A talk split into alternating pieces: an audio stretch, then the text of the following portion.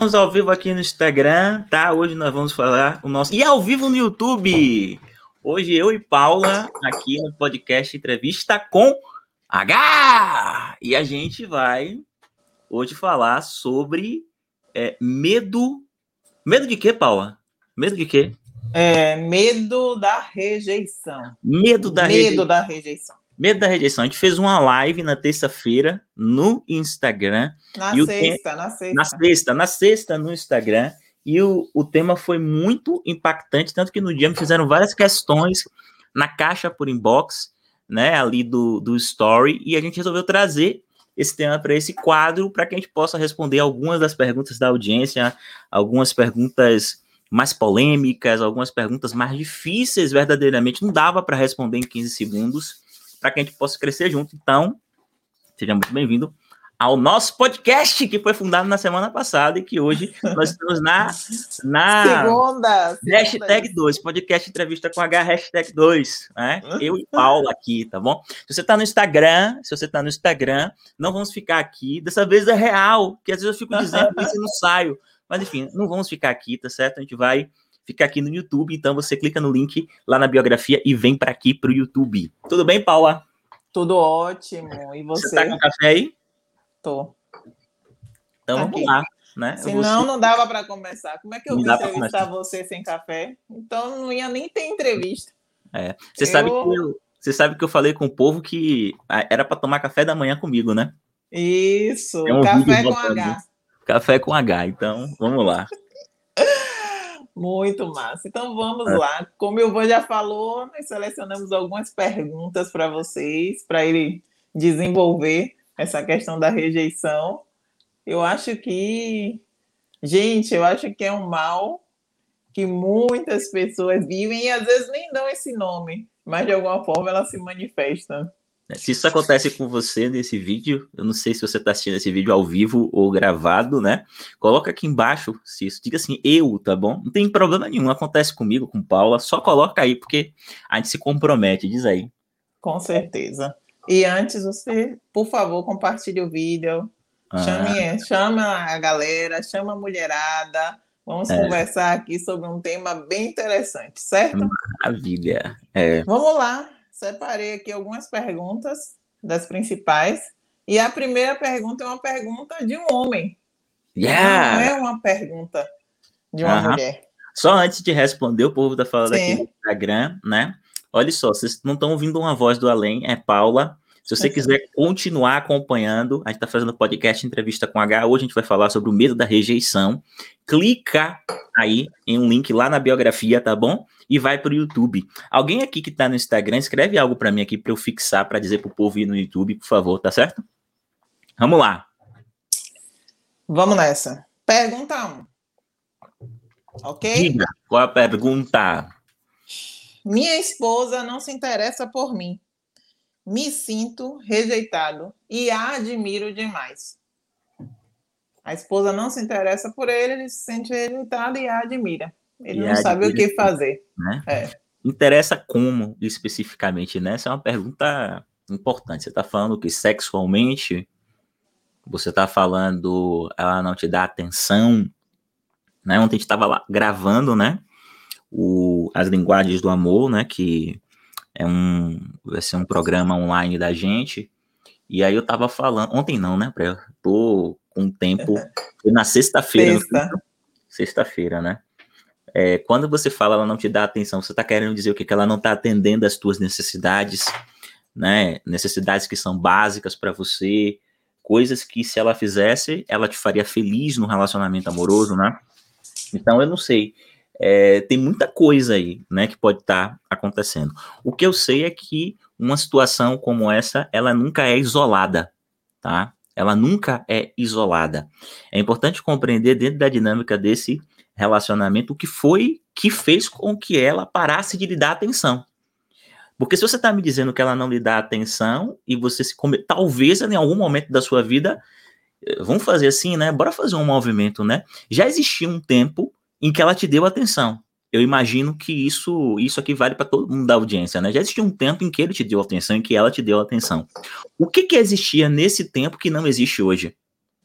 Quando você faz isso, você consegue levar a tua mente para o passado. É incrível as coisas que nós podemos descobrir sobre nós mesmos e sobre os processos que nós estamos vivendo quando a gente permite levar a nossa mente para o passado. Né? Isso é, é, surreal. Quando você faz isso, você leva a sua mente para o passado.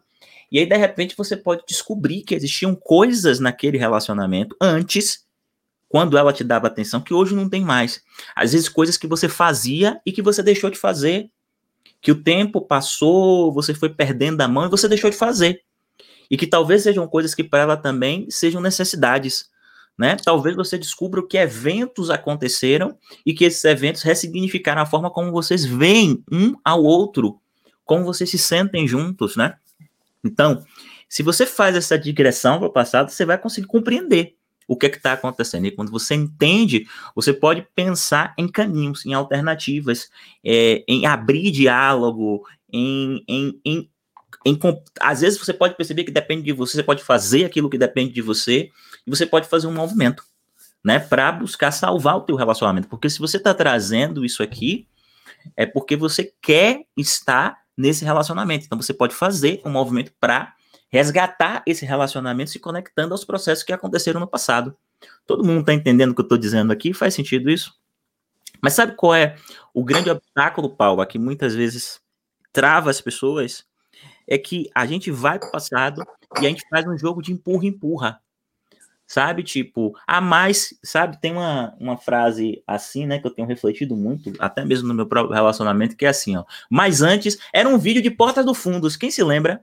Mas antes, mas antes, porque a pessoa, você se lembra do que aconteceu e aí você vê que você fez uma coisa errada, e você fala, mas antes, mas antes, e aí você vai colocando a responsabilidade no outro por pelo que você está fazendo agora. E isso aí também é prejudicial, porque vira uma digressão ao infinito.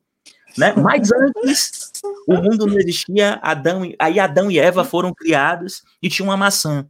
E o problema foi que eles comeram a maçã, e isso foi a desgraça da, da humanidade, entende? Então, isso não faz sentido. É para você ir para lá abrindo mão do teu ego. Vai para o passado abrindo mão do teu ego, abre mão do teu ego e, e escolhe fazer aquilo que é preciso para recuperar o relacionamento. Dá 100% de você, entrega tudo. E se não der, você sai de coração limpo. Não há perda nisso, entendeu? Vou colocar aqui o link que Sandro colocou. Eu acho que é mais ou menos por aí. Uau, o Sandro fixou um link para mim. Eu nem sabia Rapaz. que era possível. Ah, não, não, não tá fixado não, porque ele foi a última pessoa que escreveu. Não, agora tá fixado. Rapidinho, Paula. Pessoas aqui do Instagram, você quer continuar esse diálogo aqui sobre medo esse medo que existe em muitos relacionamentos. Medo de quê, Paula? Fala aí, povo. Medo da rejeição. Esse povo medo do Instagram. Esse medo da rejeição.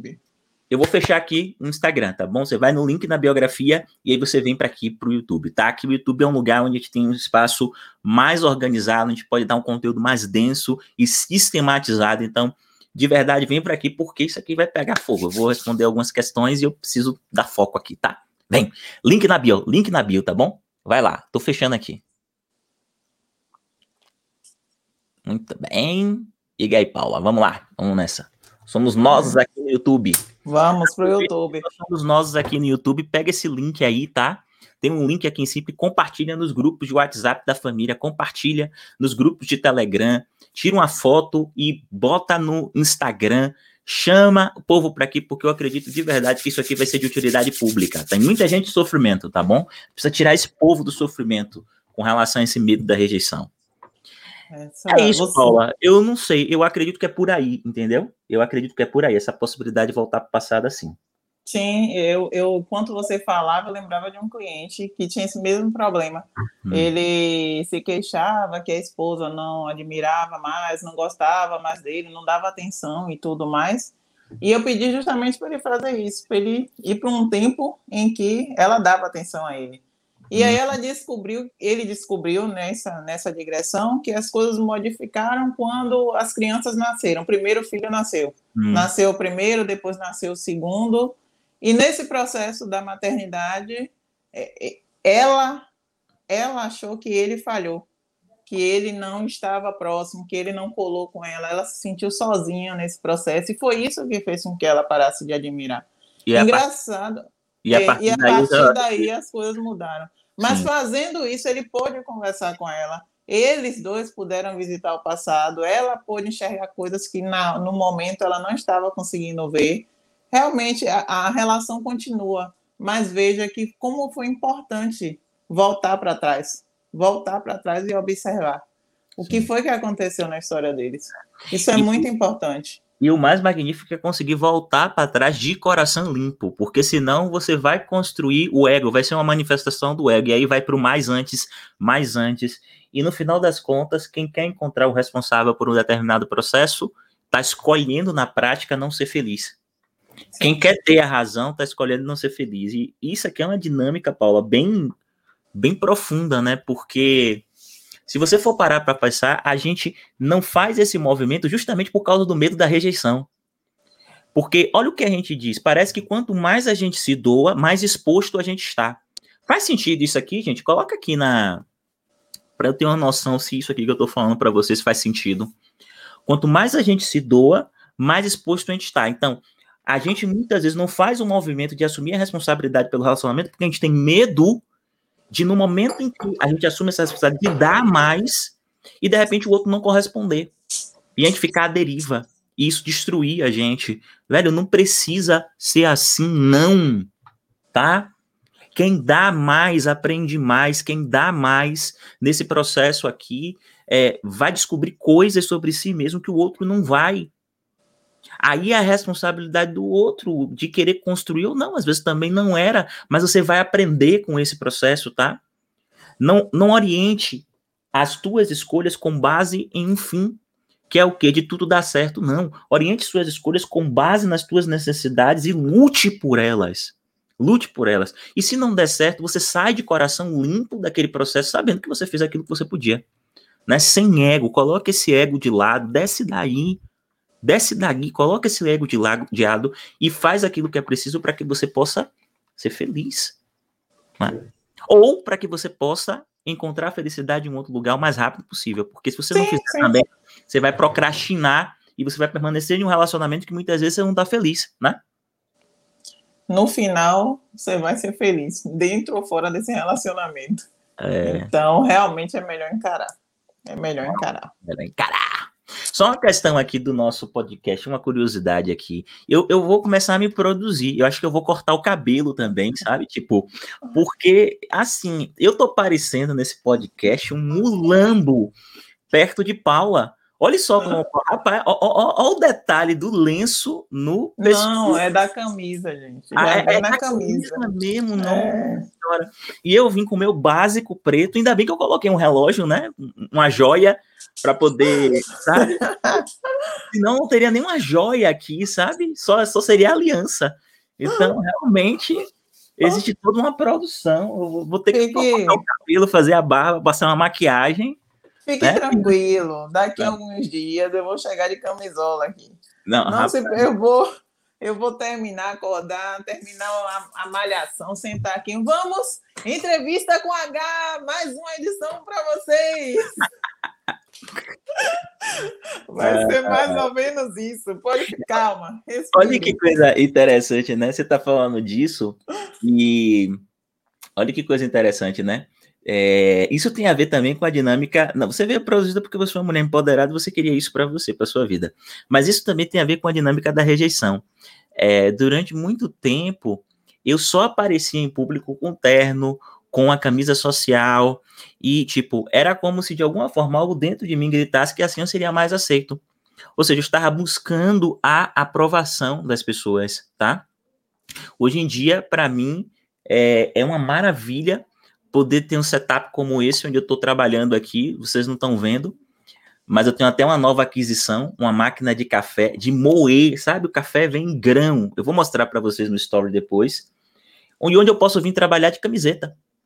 Né? Quando é, a, voltar o verão aqui em Genebra, quem me acompanhava ver que eu andava de sandália, sabe?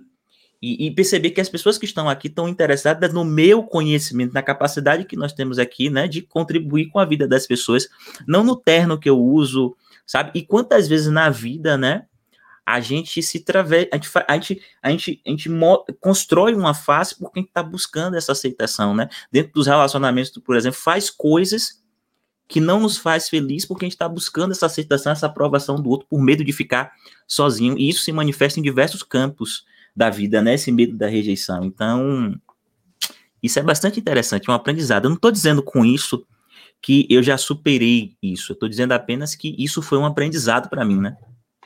Vamos Sim. lá, hoje eu estou falante. Diga, Paula. Qual é, o que é que mais tem aí? Vamos lá. Pergunta 2. É... Aí, ó, rapidinho, Maria que tá botando aqui, o Van, você é sempre maravilhoso também. Muito obrigado. Isso aí, alguém tem que ah, aqui Cris, esse negócio. Claro. Vocês já perceberam que eu elogio o Paulo e Paula não me dá um elogio? Vocês já ah, perceberam gente. isso? Não tem um elogio, bicho. É sério. Sei. Não, Você não, quer não, palavras de afirmação, né? Não vem agora Você com. Você já sabe que eu Não vem agora com falsidade, não. Bora, sério. Que isso? Tem uma oportunidade de depois você falar isso comigo. Bora. Tá, eu vou arranjar uma forma dentro da entrevista de isso. te elogiar. Fique tranquilo. Eu vou disfarçar bem. Calma. Uhum. Vai lá. Pergunta 2. É, você acha que o medo da rejeição é falta de acolher a criança interior? É falta de acolher essa criança? Falta de acolher essa criança. O que é que vocês acham aí? Digam aí no chat para eu saber. O que, é que vocês acham? Deixa Aproveita, pega esse link aí e compartilha. Tá? Eu quero mais do que o número de pessoas que a gente tem aqui agora. Preciso que vocês compartilhem isso aí e que vocês coloquem o que vocês pensam aí nesse chat, porque eu quero saber qual é a visão que vocês têm, tá? disso. Depois eu quero que vocês coloquem, é, compartilhem, pegue esse link. É só você clicar, copiar e, e, e passar esse link para frente, de verdade, para que outras pessoas estejam aqui. Precisa estar tá dizendo que acha que sim, né? Ok. O que, é que você acha, Paula? É ou não é? Sim ou não? Rapaz, eu acho que tem muita, muita relação, muita, sim, com o acolhimento dessa criança. Muito acolhimento. E a gente volta para o passado, volta para o passado, a maioria dos significados que a gente tem hoje na vida, da forma como a gente se sente, tem relação com a nossa criança, tem relação com a infância. Ah, né? tem, né? é. Eu é. acredito que sim.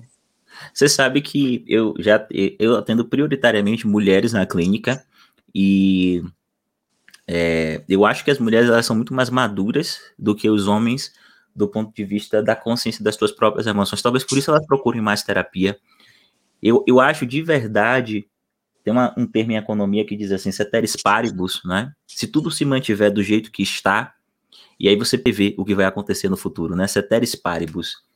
E se tudo se mantiver do jeito que está, ou seja, ceteris paribus, no ritmo de desenvolvimento que a gente está vendo, a gente vai logo, logo deixar de ser uma sociedade patriarcal e se transformar numa sociedade matrilinear. Não é uma sociedade onde existe a dominação do feminino sobre o masculino, não.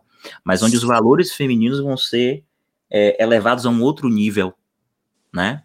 Porque dominação nunca é bom, nem do masculino, nem do feminino. Mas os valores do feminino vão ser elevados para um outro nível. E por que, que eu acho isso?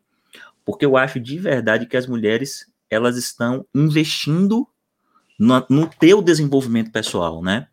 sabe? O número de mulheres que fazem formações, que, que compraram cursos online, por exemplo, nesse período, desde que a gente teve os processos com o foi muito incrível. E isso, é, isso significa que essas mulheres elas estão comprometidas com o seu desenvolvimento pessoal, né? A gente fez o Você Merece Mais, né? E a gente só tinha mulher. E, isso significa que as mulheres elas estão antenadas, estão percebendo que elas podem se modificar a vida delas, elas merecem mais, né?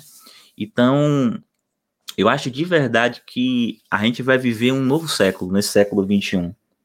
Por que, que eu estou falando isso? Porque eu atendo muitas mulheres na clínica. E ao contrário do que se pensa, fazer terapia é sinônimo de força. Sim. Reconhecer que não consegue é sinônimo de força. E é, a gente não tem ideia do número de mulheres que, é, muitas vezes, por uma relação difícil com o seu pai, tá? O teu exemplo de masculino uma diferença, uma dificuldade nessa relação projeta isso inconscientemente nas relações amorosas, né? Eu já atendi, vou colocar assim para você, para lá de 10 mulheres, por exemplo, que é, os pais se separaram e que depois que o pai se separou da mãe, o pai não esteve mais presente. E que muitas vezes nos relacionamentos ela só ficava esperando que o rapaz fosse embora. Por mais que o rapaz prometesse que estaria ali, o que ela esperava, a crença, a programação era de que esse rapaz ia embora. E de alguma forma, ela trabalhava para isso, porque veja, se você acredita no fundo da tua alma que alguém não vai ficar, se você acredita no fundo da tua alma que aquela pessoa vai te rejeitar por algum motivo, por causa de processos que aconteceram lá no passado, o que acontece é que você não se envolve, o que acontece é que você não se entrega, o que acontece é que você não dá tudo de você no relacionamento, ou seja, você acaba construindo, tornando real o teu medo. Porque se você não se entrega, você não dá tudo de você, o que acontece é que aquela pessoa vai. A pessoa vai. Porque você não está entregando tudo que você poderia e o outro sente isso, né? Então, de verdade, isso tem conexão sim com processos que aconteceram na infância, tá? Com a nossa criança, com a gente voltar lá e ressignificar aqueles processos com as crianças, da nossa criança, com a gente é, é olhar para aquela cena como adulto, que muitas vezes a gente não olha aquela cena como adulto, a gente continua olhando aquela cena como criança. E por que, que a gente faz isso? Porque a gente quer esquecer e a gente não vai lá e vê, olha, beleza, aconteceu tudo aquilo, mas meu pai, minha mãe, é um, meu pai é um homem de carne e osso, ele é fruto de uma programação. Minha mãe é uma mulher de carne e osso, ela é fruto de uma programação. E a gente conseguir honrar esse pai e essa mãe, trazer para o coração esse pai e essa mãe, compreender que eles fizeram as melhores escolhas que eles podiam, que eles não fizeram com a gente aquilo, que era o que eles sabiam fazer, e construir, e, e dentro dessa dinâmica, fazer aquilo que de mais magnífico existe do ponto de vista terapêutico, que é se dar o perdão e perdoar aquelas pessoas que mais são importantes na nossa vida, que são nosso pai e nossa mãe normalmente, normalmente se a gente não consegue fazer essa dinâmica, o que acontece é que essas feridas que foram criadas na infância, não por nossos pais, mas pela forma como nós significamos os processos lá, são feridas que nós criamos no nosso psiquismo. Ninguém cria nada no nosso psiquismo. Somos nós que criamos, tá? Essas feridas, elas vão continuar interferindo e a gente vai ter dificuldade de avançar. Esse medo profundo que você tem dentro do relacionamento, eu não sei qual é. Pode ser o medo da rejeição, que é o que a gente está falando aqui. Esse medo profundo que você não consegue controlar. Quem aqui tem um medo profundo dentro das relações? Não precisa ser amorosa, não. Pode ser entre amigos, pode ser nas tuas relações com os irmãos, mesmo por laços consanguíneos. Quem aqui tem um medo profundo? Um medo que muitas vezes não revela. Esse medo que você não consegue controlar. Você muitas vezes sabe conscientemente, não faz sentido, não faz sentido, não faz sentido mas você não consegue controlar. Isso são programações que estão na tua linha do tempo. Isso é ressonância de eventos que aconteceram no passado. No passado, tá? Eu tô com de verdade, sabe? Se a gente pudesse compreender essas dinâmicas de passado, presente e futuro, o quanto nos envolve essas dinâmicas, eu acho que a gente poderia elevar a nossa vida para um outro um outro nível, um outro nível mesmo? Então, eu acredito sim. Eu só não acho que foi a criança que foi ferida, foi você que se feriu. Porque não é o que acontece com você, é como você significa. Não é um fato, é o significado. Você está vivendo na tua cabeça algo que você construiu. Eu vou dar um exemplo aqui para vocês. Vocês estão assistindo essa palestra agora aqui, eu e Paulo aqui nesse podcast. E vocês vão sair daqui e essas ideias vão ficar girando na cabeça de vocês vão ficar girando. E se, Ivan, eu pudesse ter ferramentas para ressignificar processos do meu passado sempre que eu pudesse, sempre que eu quisesse? E se, Ivan, tivesse essa autonomia, eu conhecesse códigos que me ajudassem a dominar o meu passado? Isso vai ficar girando na sua cabeça. E se? Como é que seria a minha vida? E provavelmente a sua cabeça vai começar a, a pensar que sua vida seria muito melhor. E eu acredito de verdade que sua vida seria muito melhor porque o passado ele determina o futuro enquanto a gente não domina o passado. O passado ele ah, o passado é só não, o passado ele determina o futuro enquanto a gente não domina o passado. E, infelizmente no ensino médio não ensinaram a gente a fazer isso. né? Então, eu sei que você vai ficar com isso na tua cabeça, eu não sei o que é que você vai fazer com isso, mas o que eu sei é que isso vai ser uma memória extremamente positiva de que você pode ter o controle sobre sua vida. Você pode ter o controle sobre sua vida. E aqui transcende a vida afetiva. Você pode ter o controle sobre suas emoções, sobre sua vida, se você domina o passado. Se você domina códigos que lhe entregam a possibilidade de ressignificar processos no passado. Saca? Mas você nunca vai conseguir se lembrar do fato, que é isso aqui que está acontecendo agora. Não, você vai se lembrar de um recorte do fato, de um significado que você atribuiu a esse fato, a esse evento aqui. A mesma coisa acontece com o teu passado. São tudo memórias, está tudo na tua cabeça. E é por isso que a gente tem controle. Existem caminhos para que a gente possa ter controle. Porque não foi o que seu pai fez, é o que você construiu na tua cabeça do que teu pai fez. Não é o que tua mãe fez, é o que você construiu na tua cabeça do que tua mãe fez. São jogos de significados. Denner's Game é um jogo interno. E se você tem ferramentas, códigos para poder ressignificar esse jogo interno, você consegue dominar a tua vida, tá? De verdade, eu estou comprometido com isso, por isso é provável que vocês vejam tá nas próximas semanas uma grande novidade aí. Vai surgir uma grande novidade, porque eu acredito de verdade que, assim como a gente aprende inglês, a gente deveria aprender isso. Na, a gente deveria aprender isso desde criança. A dominar a nossa mente os significados que nós atribuímos na linha do tempo aos processos que nos acontecem. A gente deveria aprender isso, porque a gente seria mais feliz. Vocês entendem o que eu estou dizendo? Então tem conexão sim com a criança, mas não a criança que foi ferida, mas a criança que mas o adulto, não é nem a criança, mas o adulto que entregou o significado aos processos que aconteceram com a criança, tá bom? É, e nós trabalhamos com terapia regressiva e acho que 100% dos eventos, quando a gente regride uma pessoa, são eventos que aconteceram na infância e como elas significaram.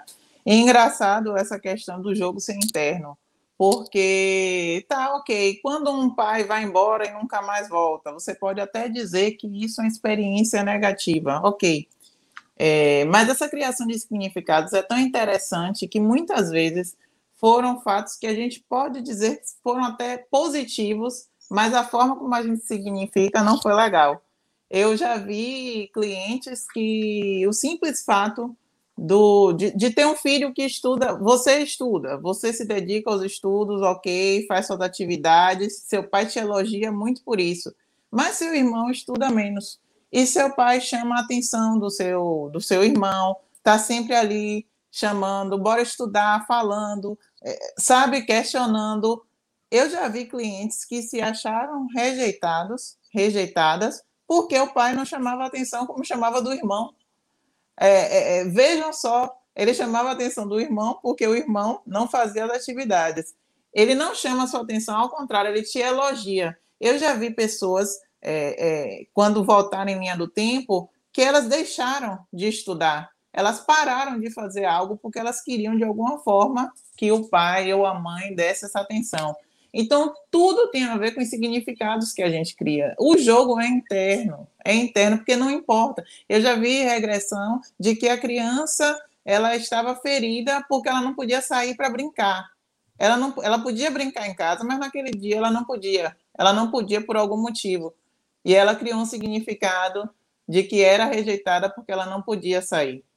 Então, é, é, são eventos que eu, na minha própria regressão em linha do tempo, o primeiro evento, e eu tratei essa questão da rejeição, o primeiro evento foi o Van que fez minha regressão, não sei se ele lembra, mas era tão bobo.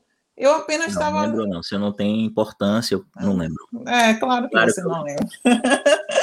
era um evento em que eu estava na sala assistindo TV e minha Dinda, que era uma idosa, me chamou para eu dar um jeito em algo que ela estava vendo ela tava, ela caducava já, já, já via coisas. Ela disse que tinha cobras no chão e ela queria que eu fosse lá resolver as cobras que estavam no chão. Só que quando eu cheguei lá, não vi cobra. Eu, eu vi ela, mata essas cobras, mata essas cobras. E não tinha cobra nenhuma, eu era uma criança, estava sozinha ali. Eu me senti sozinha, eu me senti rejeitada. O significado que eu dei a isso aos seis anos de idade foi que eu era sozinha, que eu tinha que resolver o problema de um adulto. Vejam só, era isso. E eu fui empilhando, empilhando eventos, mas o primeiro foi esse. E por isso eu me sentia rejeitada em uma das esferas de minha vida. Então, o jogo é interno, sempre. A gente escolhe desde o dia que a gente nasce. É incrível, mas é a gente que escolhe, porque é aqui dentro que acontecem as coisas. Os significados são criados aqui. E entender isso e poder é, trabalhar com isso em sua vida é a libertação. É uma libertação. É uma libertação. É uma libertação mesmo, porque a gente não tem ideia de como a gente é governado por isso, né? É, e eu estava explicando que, em termos de linha do tempo, eu estava falando isso com os alunos de uma formação avançada de terapia regressiva, né? Que é o Master em PNL. E eu estava falando isso com, a, com os alunos essa semana. Quanto mais distante do presente é o evento, maior a ressonância dele. O que é que significa isso, Ilvan? Significa que os eventos que você viveu na sua infância são os eventos mais fortes e mais impactantes e que moldaram a sua vida, porque são esses eventos que estão mais distantes do presente, não é? Ah, Ilvan, mas eu acredito em vidas pós a, vida após a morte. Então, você pode dizer aí que os eventos que aconteceram há 700 anos atrás são muito mais impactantes do que os eventos que aconteceram há 300, há 200 anos. Tá? Ilvan, como é que você sabe disso? Porque a gente que atua com linha do tempo na clínica percebe o tempo inteiro esses processos acontecendo. Processos acontecendo, tá? Quando eu tenho clientes que não acreditam, por exemplo, em TVP, esses clientes de terapia de vidas após a morte, terapia de vida passada, esse cliente, por exemplo, ele vai até muitas vezes a cavidade uterina da mãe. Muito, existem traumas, gente, que são construídos quando você ainda está na barriga da tua mãe, com meses. E em uma regressão, você é capaz de ver, ouvir, sentir tudo que está acontecendo lá. E, e, quando a pessoa acredita em terapia de vidas passadas, muitas vezes essa pessoa viaja séculos, milênios, e o mais magnífico de tudo é que quando a gente ressignifica esse processo, isso tem uma ressonância incrível. Né? É, é, é, é, incrível. Então, criança, sim, importa. Sua criança importa, se reconectar com ela importa, né? Sim. Vamos lá, Paula. Vamos. É, tenho medo que um meu... momento, rapidinho. Sim. Pega esse link aqui, e compartilha nos grupos de WhatsApp de vocês. E uma coisa importante aqui, olha, você já curtiu essa live? Tá? Curte essa live, curte, pega o dedo e mete o dedo aí, curte essa live. Se você não está inscrita ainda no nosso canal, verifica se você está inscrita, se inscreve no nosso canal. E uma coisa importante, ativa o sininho e coloca lá todas para que você possa receber todas as notificações, não perder nenhum conteúdo, tá? Conteúdo denso, sistematizado aqui só aqui no YouTube, sabe? É onde a gente entrega o conteúdo com maior densidade mesmo terapêutica, certo? E, embora no Instagram a gente faça muitas reflexões profundas, mas é aqui no YouTube que a gente vai ter um, a possibilidade de falar com vocês de uma forma mais densa do ponto de vista terapêutico, tá? Então, vamos lá. Essa pergunta é engraçada. Não é engraçada a pergunta, não. São as coisas que eu me lembrei por conta dessa pergunta. A pergunta é: tenho medo que meu filho de dois anos me rejeite. E aí, esse final de semana, eu estava conversando com o Guto é, sobre é, nossos pais. Hum. E aí eu estava falando justamente isso, que nossos pais não tinham medo de rejeição, não. Não tinham medo que a gente rejeitasse eles, não. Porque a forma como eles nos criaram Parecia ó, que não tinha nem sentimento.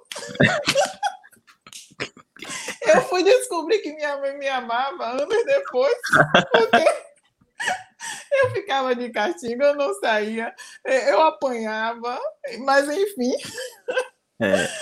Mas... Quem é que vai se esquecer daquela raquetada, né? A raquetada é quando ela falava assim, passe e aí você já sabia que você ia tomar uma raquetada na hora que você passasse. Aí você passava pulando, ela arrumava a raida e pegava onde estava. Aquilo ali era mais poderoso que o martelo de Thor, sabe? Tipo, é um negócio.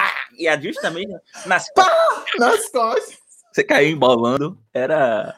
era e ela não tinha pena, eu não via é? sentimento, não tinha pena, nada, nada.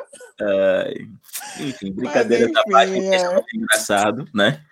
Mas é, é bom a gente é. descontrair. Né? Porque essa daí da Raida era. Quem é que já tomou uma Raida? As meninas era são. Havaiana, mais... Havaiana. Havaiana. As meninas são mais tranquilas, né? As meninas são mais tranquilas. Isso. Mas deixa eu dizer um negócio, olha, isso aí é muito comum, tá? E, inclusive, eu já senti e sinto. E sinto, uhum. né? E sinto. Normalmente esse medo da rejeição está atrelado à culpa, né? Existe com relação, é, em conexão com os nossos filhos, né? Então, meu filho, por exemplo, é muito sazonal. Meu filho é Meu filho é igual ao pai. Ele puxou. Ele, ele, velho, não tem como dizer que ele não é meu filho, porque meu filho ele tem uma personalidade muito forte. Então, é, ou seja, meu filho ele é uma pessoa extremamente determinada, vamos colocar dessa forma, né? Mas ao mesmo tempo cabeça dura. Ou seja, ele é igual ao pai.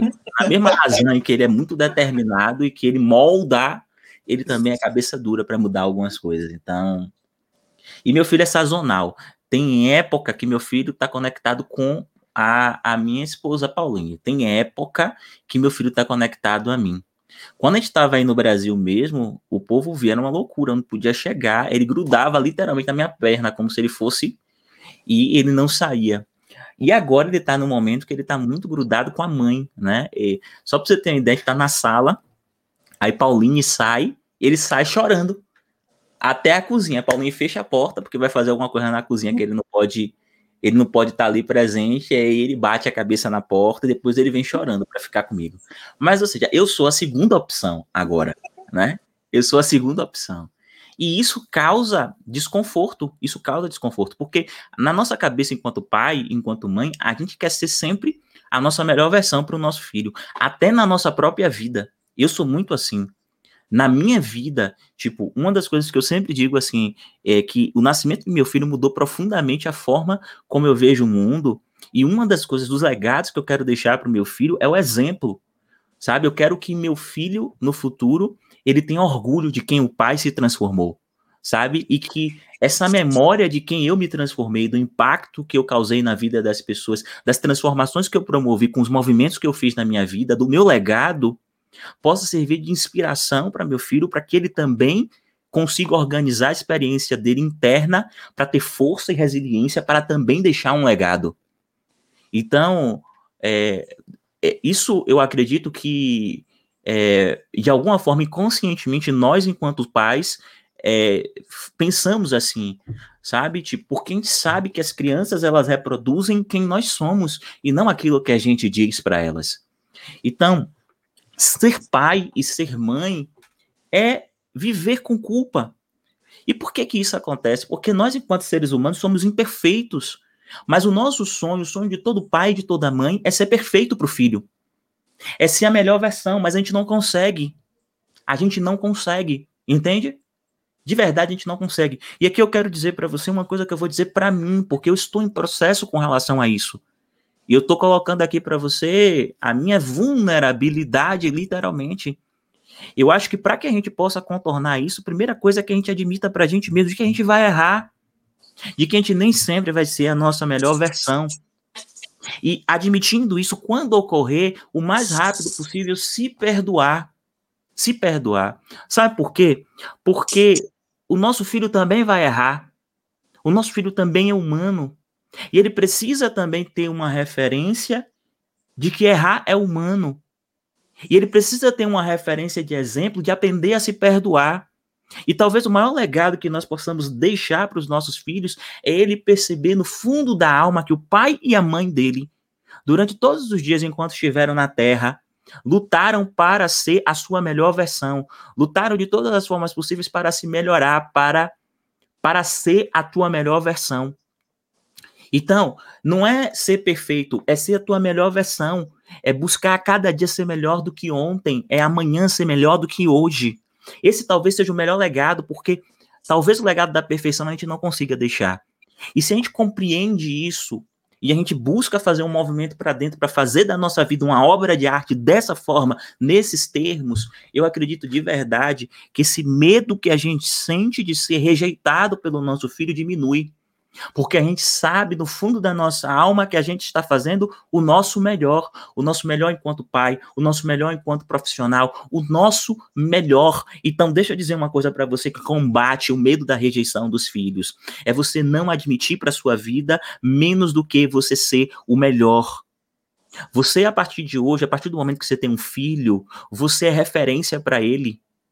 A, a, as coisas que mais moldam a vida de uma criança são a presença de um pai e de uma mãe. Você é referência para ele. Você vai errar, se perdoe. Você vai errar, se perdoe. Você vai errar, se perdoe. Mas deixe um legado para o teu filho. O legado que você pode deixar para o teu filho, que vai fazer com que você avance, reduza a culpa. E reduza também o medo de ser rejeitado, é a compreensão de que você todos os dias está fazendo o seu melhor e que você está inspirando o seu filho a aprender que o fundamental nessa vida é todos os dias estar fazendo o teu melhor. E acredite no que eu vou lhe dizer em termos de linha do tempo, se você faz isso, Talvez o seu filho não entenda quando ele é criança, quando ele é adolescente, mas quando ele chegar à vida adulta, a conta vai fechar, porque ele vai viver as experiências dele também e ele vai olhar para trás e vai dizer: Eu tenho orgulho da minha ancestralidade, do meu pai, da minha mãe, porque embora eles, tiverem, eles, eles tenham cometido muitos erros, eles deixaram um legado para mim de que é importante eu ser sempre a minha melhor versão, porque esse é o melhor legado que nós podemos deixar para um filho. Tá bom? Então, de verdade, eu tô com você nessa. Porque eu tenho a mesma dificuldade. Mas eu tenho pensado dessa forma, tá bom? Pensar assim é perfeito. A fala perfeita. A dor de um pai. A dor de um pai.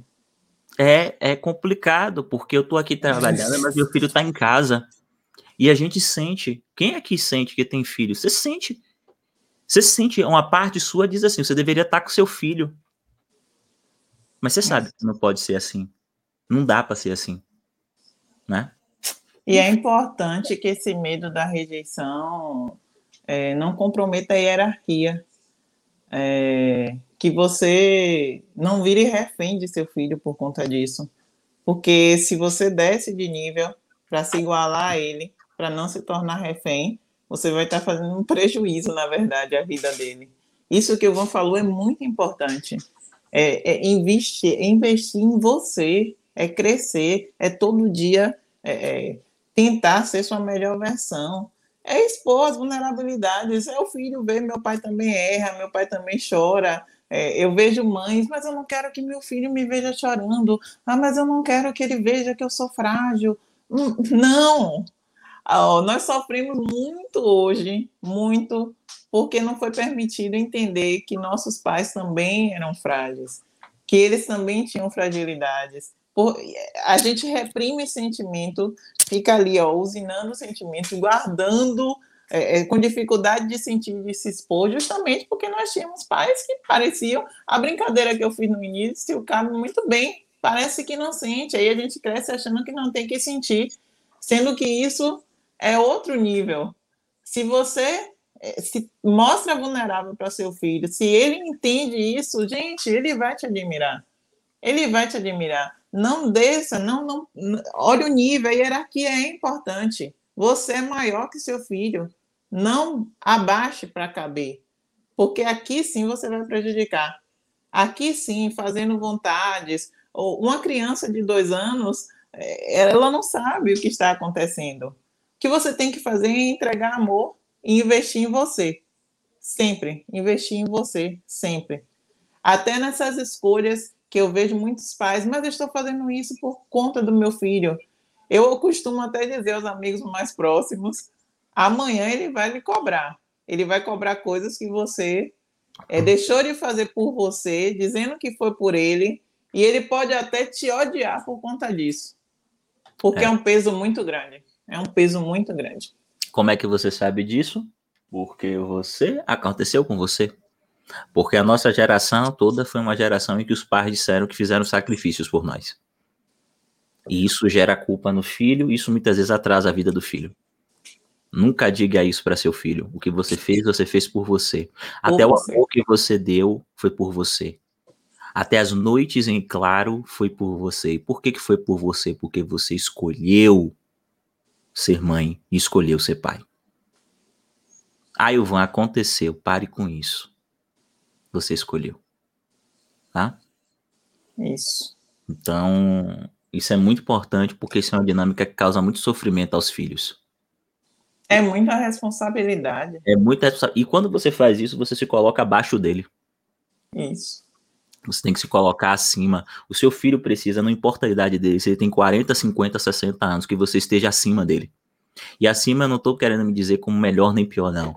Não, o seu filho ele tem que olhar e ele tem que dizer assim: eu tenho alguém para me segurar. Eu tenho alguém com quem contar. Isso é importante em termos de ancestralidade. Um filho que olha para cima e que não vê o pai, ou que olha para trás e não vê o pai e a mãe, e vê a mãe e o pai do lado, esse filho tem muitos problemas, porque o que acontece é que ele termina fazendo muitas escolhas porque ele não tem, ele não sente essa ancestralidade atrás dele, acima dele, entendeu? Então essa ancestralidade é muito importante estar acima, estar atrás. Se você se coloca do lado do teu filho, isso é uma tendência que a gente está vendo aí de muitos pais virarem amiguinhos dos filhos. Precisa parar com isso. Pai não é amigo. Pai não é amigo. Filho não é para dar tapa na cara de pai, nem para morder. Filho tem que respeitar e honrar o pai, entender que o pai e a mãe estão acima e que determinadas coisas não podem ser ditas, não podem ser feitas. Que essa geração de a gente fazer pai e mãe de amiguinho é uma geração que deixa os filhos sem ancestralidade, sem é, referencial de autoridade. E se você não tem referencial no pai de autoridade, você não tem referencial, tá bom? Na mãe, tá? De autoridade, que são, são, são autoridades distintas, mas se manifestam de uma forma distinta criança fica sem borda, e isso causa um sem número de problemas. Tá? Sim. Isso aí é uma coisa muito ampla que não dá para tratar. Muito, aqui. muito, muito. Agora, vamos fazer um, uma aula com H na quarta-feira, tá? Sobre relações e pais e filhos, certo? A gente vai falar sobre isso. Isso é uma dinâmica profunda, a gente vai fazer isso ainda, e eu acho que vai ser bacana, tá? Porque isso é uma dinâmica profunda, e teve até uma pessoa que pediu aqui, mas isso é uma dinâmica profunda e não dá para falar assim e, e, isso tem impacto porque todo mundo que é pai um dia foi filho. E todo mundo que é. E, e nem todo mundo que é, é, filho necessariamente já é pai. Então, se você tem o privilégio de ser pai, você um dia já foi filho. Então, você está numa posição no campo que lhe permite fazer reflexões que são diferentes de quem ainda não é pai e não é mãe, tá bom? Então, é, vamos trazer essas coisas aí que vão ser bem bacanas, tá? Vamos lá. Ok. Ok, essa daí foi densa, viu?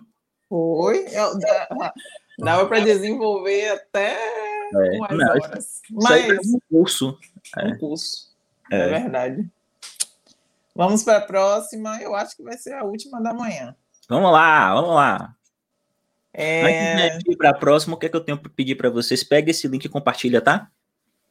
Pega esse link e compartilha. Curte o meu canal, ativa as notificações, certo? E, inclusive, já vou dizer para você, se prepara que na quarta-feira a gente vai ter aula comigo aqui no meu canal do YouTube. Marca na agenda. Quarta-feira são 10 horas da manhã, da matina. E a gente vai fundo, tá? Vai fundo. Eu vou falar o tema daqui a pouquinho da aula, tá? E vai ser uma aula punk, vai ser uma aula pesada, porque eu acredito que vai ser um, um movimento profundo de, de autoconhecimento de dentro para fora, viu? De dentro para fora, tá? Aula com H. Aula com H. É, entrevista com H, aula com H. H. É. Tudo aqui é com H. H de Ivan Santos. Diga aí, Paula. Uh, porque muitas mulheres não conseguem sair de uma relação abusiva. Ok. Abusiva. Eu tô com questões relacionadas a esse termo, tá? porque esse termo tem sido utilizado para tudo ultimamente. Qualquer coisa que acontece dentro de uma relação, a gente utiliza o termo abusivo. A gente precisa tomar cuidado com isso. Tanto homens quanto mulheres, tá? Então. É... Mas eu vou colocar assim: é um termo que eu prefiro. Relações difíceis. Relações difíceis. Tá? É um termo que eu prefiro. Eu tenho preferido esse termo e eu posso fazer uma aula sobre isso para explicar porque eu tenho visto isso muito no psicólogo, tá se vulgar, no, no, na clínica, tá se vulgarizando, entendeu? A gente entra numa relação, vive numa relação feliz, e depois, quando a gente sai, a gente diz que a relação foi abusiva. E às vezes foi, mas nem sempre.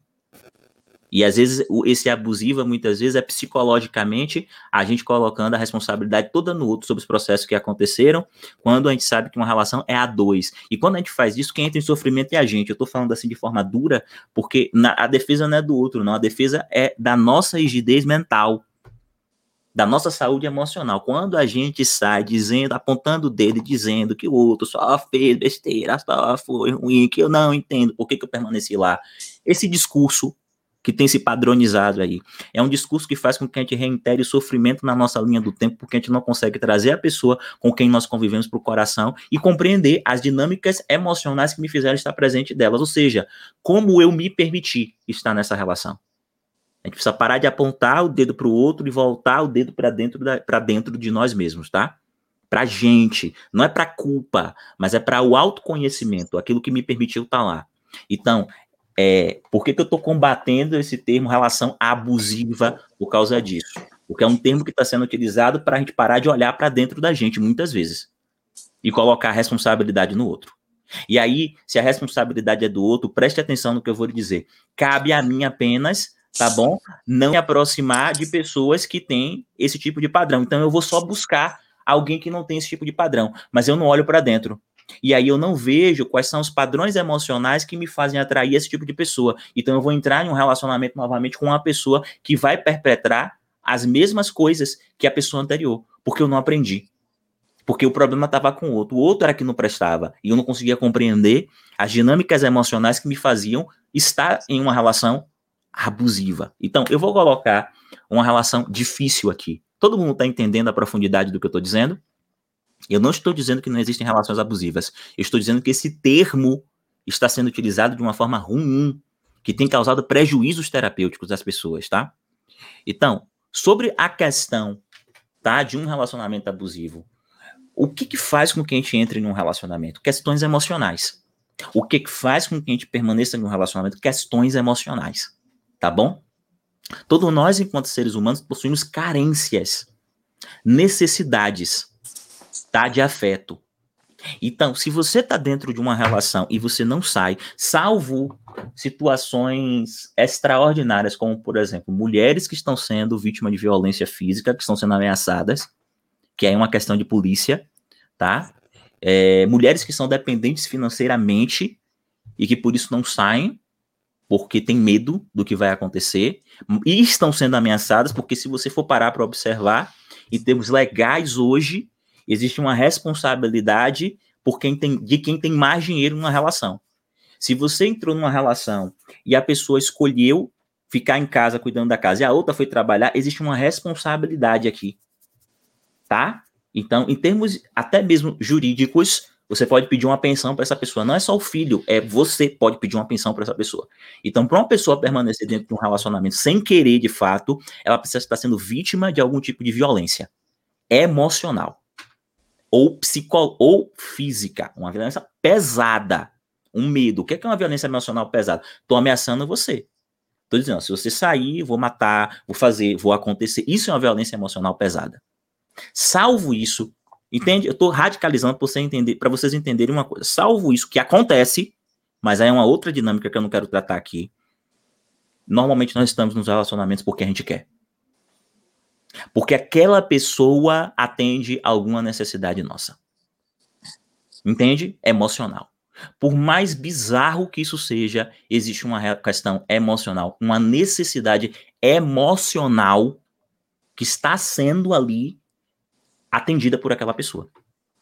Ah, Ivan, mas a pessoa não me deixa sair com as minhas amigas, a pessoa reclama quando eu vou sair com a, as minhas amigas, mas você está com essa pessoa.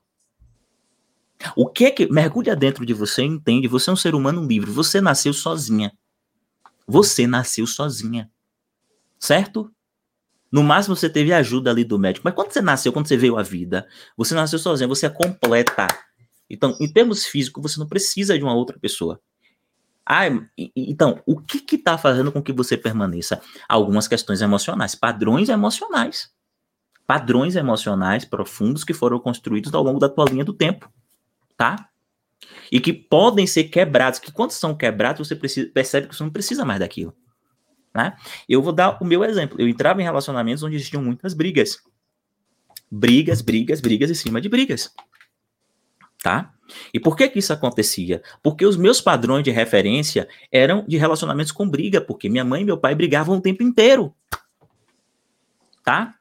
Então, esse era o meu padrão de relacionamento. Eu achava que relacionamento era isso. Eu aprendi isso.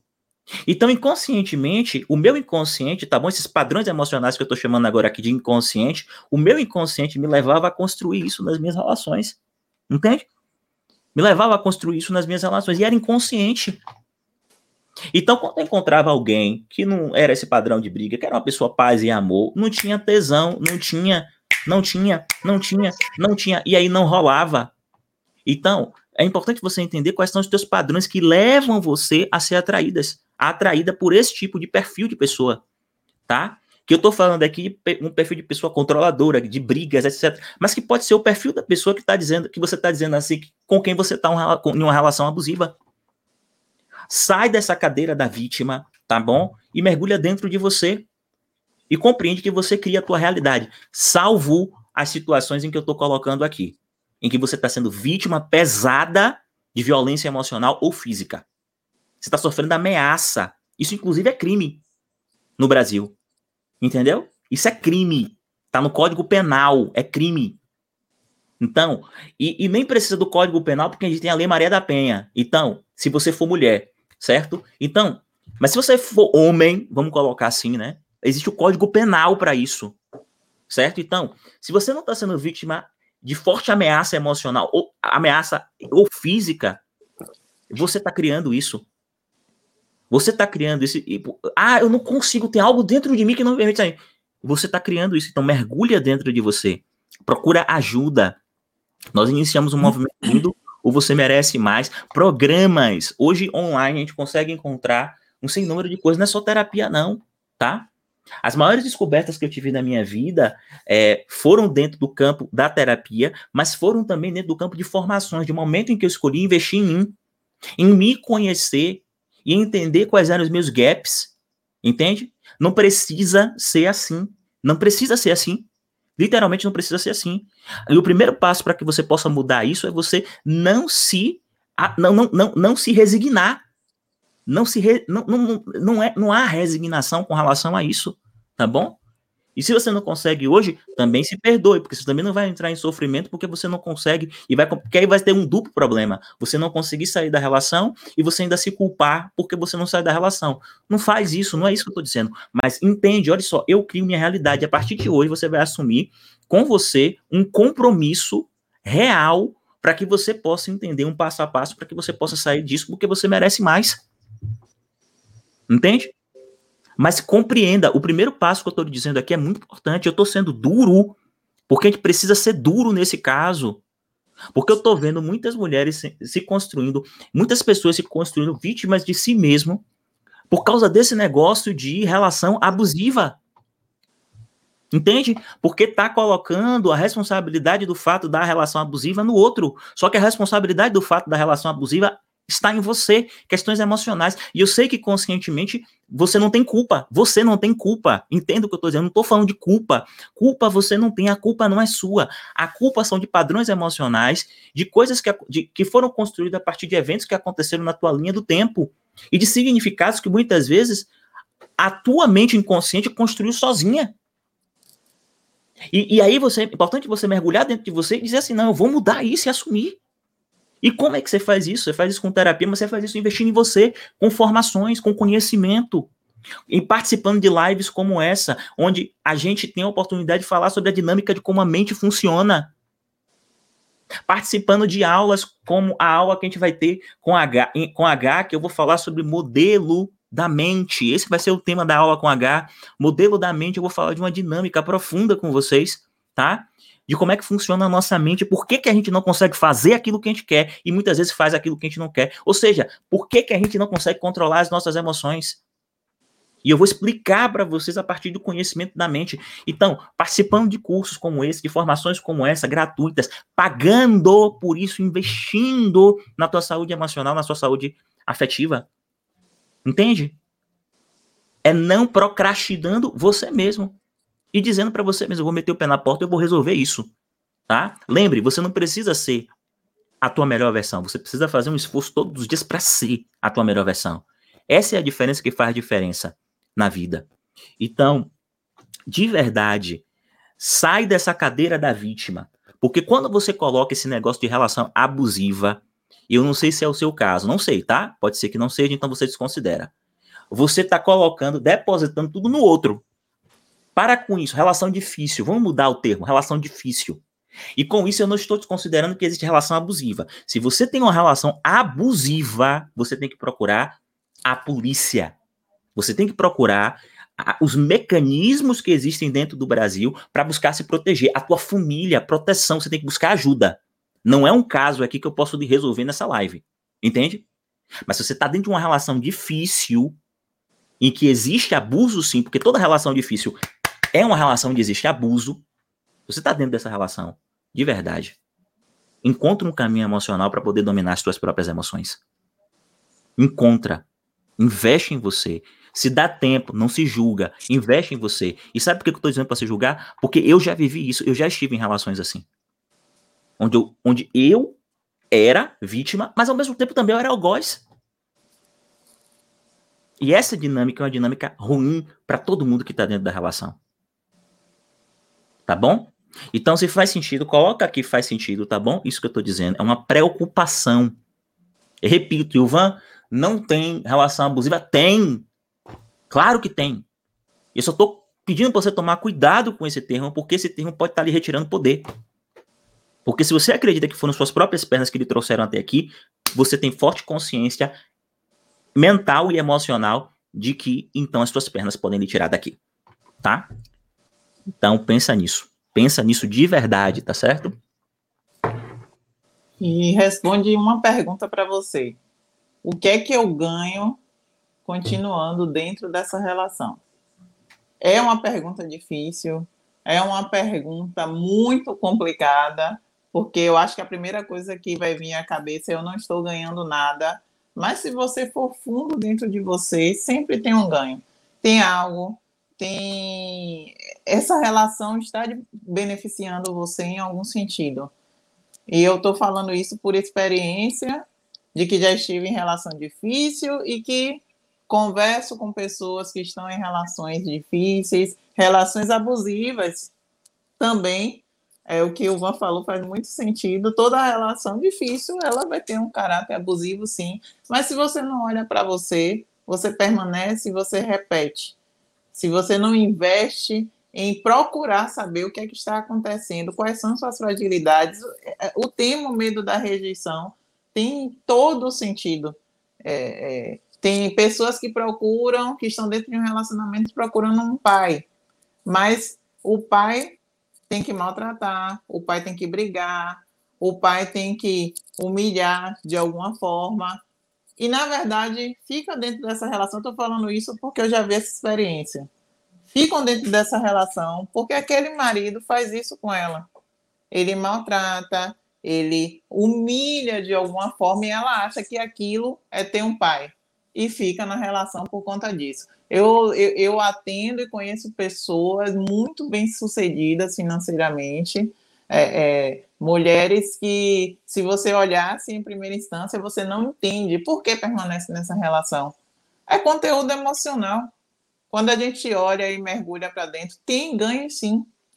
Tem, com certeza, tem ganho por estar ali. Então, assim, a pergunta, é, é, é para terminar, é, de coração, mergulha e diz: eu tenho benefício dentro dessa relação. Eu tenho algum benefício. Eu sei que é difícil. Eu sei que é difícil, gente, mas olha para dentro dessa relação. A pessoa que perguntou, alguém que está vivendo uma relação agora, nesse, olha para dentro de si e responde: por que eu estou dentro dessa relação? O que é que eu estou ganhando? O que é que eu estou ganhando por continuar aqui? Isso vai te ajudar muito. Vai ajudar mais do que colocar só a responsabilidade no outro. Até para que você possa sair. Isso. Até para que você possa sair. Tá? De verdade. Ok! Estamos chegando ao fim do nosso podcast Entrevista com H, com a maravilhosa e incrível entrevistadora Paula Nunes, não é? E assim, o próxima, próximo podcast eu vou vir com eu vou vir com uma camisa mais organizada para Pega uma camisa social, tem algum aí. Eu, pior que eu acho que eu nem tenho, mas eu vou vir mais organizada, eu vou fazer a barba para poder a gente fazer um podcast de alto nível, tá bom? É, vamos elevar aí o nível. E diz para mim, se você tá aqui comigo, olha, escreve aqui nesse chat, tá? Por que que valeu a pena participar A gente tem aqui um número bacana de pessoas para 7 horas da manhã! 7 horas da manhã. Então, é. É, escreve aí por que, que valeu a pena tá, tá nesse podcast com a gente. É, lembrando que esse podcast ele vai ser disponibilizado no Spotify também, tá certo? Então, o áudio. Então, depois, se você quiser conferir novamente, etc. Então, tá muito show. Eu gostei desse projeto aqui. Gostei desse Sim, projeto. durante a semana, quando o Ivan liberar as caixas de perguntas, joguem, joguem perguntas, e as perguntas de vocês é que vão definir, vai definir o tema da próxima semana. Então, é... toca o dedo. É, exato. A gente pegou tema, né? E a gente pode fazer na semana que vem, inclusive, o... as perguntas mais polêmicas, né? Tipo, de repente pode ser só uma. Não sei, vamos ver. Vamos pensar isso aqui. Pode abrir seu coração, ninguém vai saber que é você, tá vendo? Sua pergunta vai ser respondida, desenvolvida, sessão terapêutica. Yeah. Abre o coração e toca o dedo. Beleza. Obrigada. Valeu, Tamo junto. Valeu, Show. gente. Um abraço. Um beijo. E até, até quarta-feira aqui no YouTube. E o Van até quarta-feira. 10 horas, tá bom? Tchau, tchau. Paulo até segunda, né? Beijo. Isso, mas tchau, amanhã tchau, também tem o Van no Instagram. É, amanhã tem... no Profissão Terapeuta. Amanhã tem Profissão Terapeuta às 7 da manhã. Tem o Van no Instagram. Ai, coisa boa. Vamos lá. Tchau, tchau, gente. Beijo. Beijo.